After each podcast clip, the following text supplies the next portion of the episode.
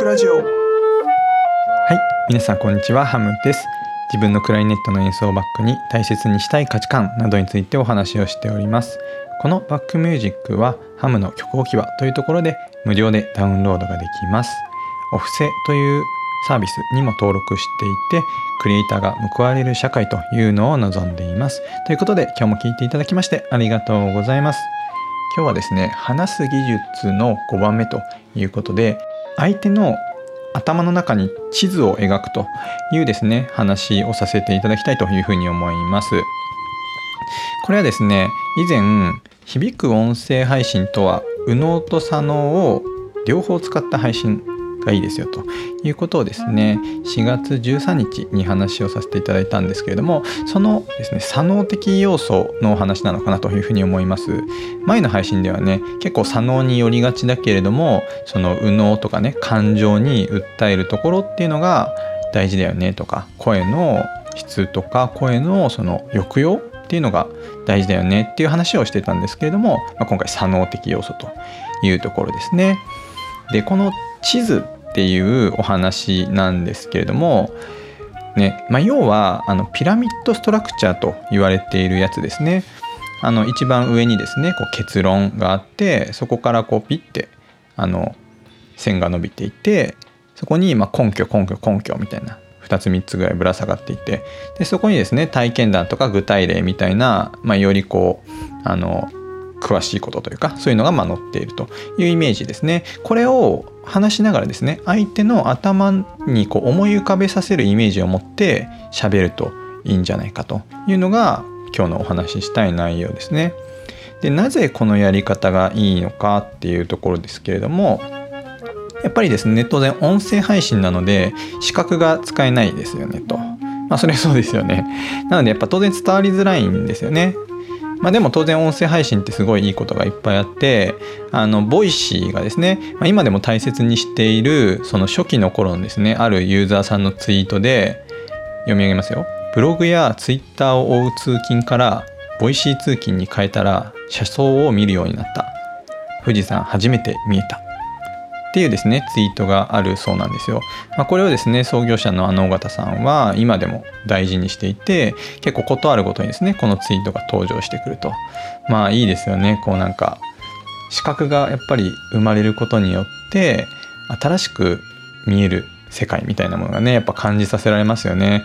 まあ、こんなね体験をさせちゃうくらいなんで当たり前なんですけれども、まあ、聴覚にしかね音声配信っていうのは訴えられないんですよ。まあ、だからこそやっぱり解像度がねこう悪くなりがちだと思うんですね。うんまあ、リスナーさんがねあの配信者であるあなたにま何を求めてるかというと多分心地よさと、ま内容だと思うんですよね。だその内容のところをまどう伝えるかっていうところが大事なのかなというふうに思います。で2つ目はねあの何がこう話の幹になっているのかというところをやっぱり分かりやすく示すということかというふうに思いますね。あのリスナーさんってやっぱり基本時間がない中であの聞いてくれているのでそのどうでもいい話に、まあ、付き合ってられない場合があるというふうに思うんですよね。うん、まああのあなたに対してですねその別に内容とか求めてないよっていう人も場合によってはいるとは思うんですけれどもやっぱりその今欲しい情報なのか今聞きたいことなのかっていうのがまあ瞬時にやっぱり分かるということは大事ですよね。それでもし今回の配信がそのリスナーさんにとってはまあいらない配信だったとしてもまああの時間をそこまでたくさん奪われなかったっていう意味ではあのメリットがあるのでまた次回ですね選択肢に入れてもらえる可能性が高くなるんじゃないかなって思います。でもう一個ですねその全部聞いてなくてもその何を言ってるか分かるというところですよね。まあ、よくですねあの例えば通勤中とか、ね、歩きながら聞いてたりあとは家事とかしながら聞いてたりするとこう皆さんがねこうリスナーの立場として聞いてた時にですねあこの人何の話してたんだっけな みたいな。後半の方でなんかよく分かんなくなっちゃうみたいなことってありません？まあやっぱりですねそういうふうに音声配信だとでそこからなんかどこまで戻ればいいのかとかも分かんなくなっちゃうじゃないですか、まあ、それをできれば避けるっていう意味でそのリスナーさんのね意識がまあ飛ばないうちにまずはこういう話なんだよっていうのをつなぎ止めてで地図を描かせていって今ね地図のこの部分なんだよっていうところねあの伝えるっていうところが大事かなという話ですね。でこの話ってあの僕が考えたというよりはですねある本を参考にしていてあの伊藤羊一さんっていうねあの方で1分で話せっていう本を書いている方なんですよご存知ですかね？実は Voicy のパーソナリティでもあって毎日ね音声配信をされていらっしゃるんですけれどもあの肩書きとしてはですねもともとえっと、まあ、銀行に入社してでその後文房具の会社に行ってその後ヤフーのねここからまあ結構有名だと思うんですけどヤフーのそのヤフーアカデミアっていうこう教育をするね社内教育のまあ学長というかを務めていたっていうのが、まあ、結構有名な経歴。で今年からですね大学の学部長になってその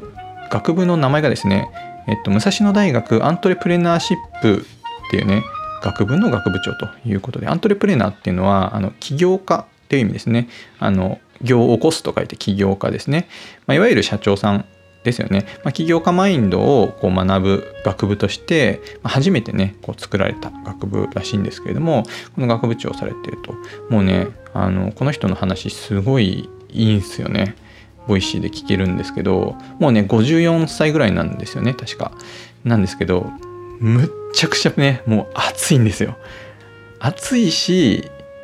あのロジカル？ロジカルだしパッションがあるっていう感じですかね。うん。すごいねパワーにあふれてるんで本当に元気もらえるんですよね。なんかこう僕結構そのおじさんかっこいいおじさんって結構好きで あのねよく話に出てくる澤まどかさんとかもそうなんですけれどもやっぱりこうなんか尊敬しがいのあるおじさんって良くないですか？だね、僕伊藤一さんの話すごい好きでねもうほぼ毎日聞かせていただいてるんですよね。まあ、この方がねその1分で話せっていう本であの言ってるのがこのロジックピラミッドストラクチャーというかね相手の頭の中に地図を描くと、まあ、いうことなんですよね。でまあそこでですねまあやっぱりどういうふうにやると意識がねあのやりやすいかということなんですけれどもやっぱりですね僕は前も言ったんですけどやっぱマインドマップを使うというのがおすすめですねで考えてみてくださいよマインドマップってあのご存知の方はねこうイメージ浮かぶと思うんですけどあれこそまさにあのピラミッドストラクチャーなんですよね。うん、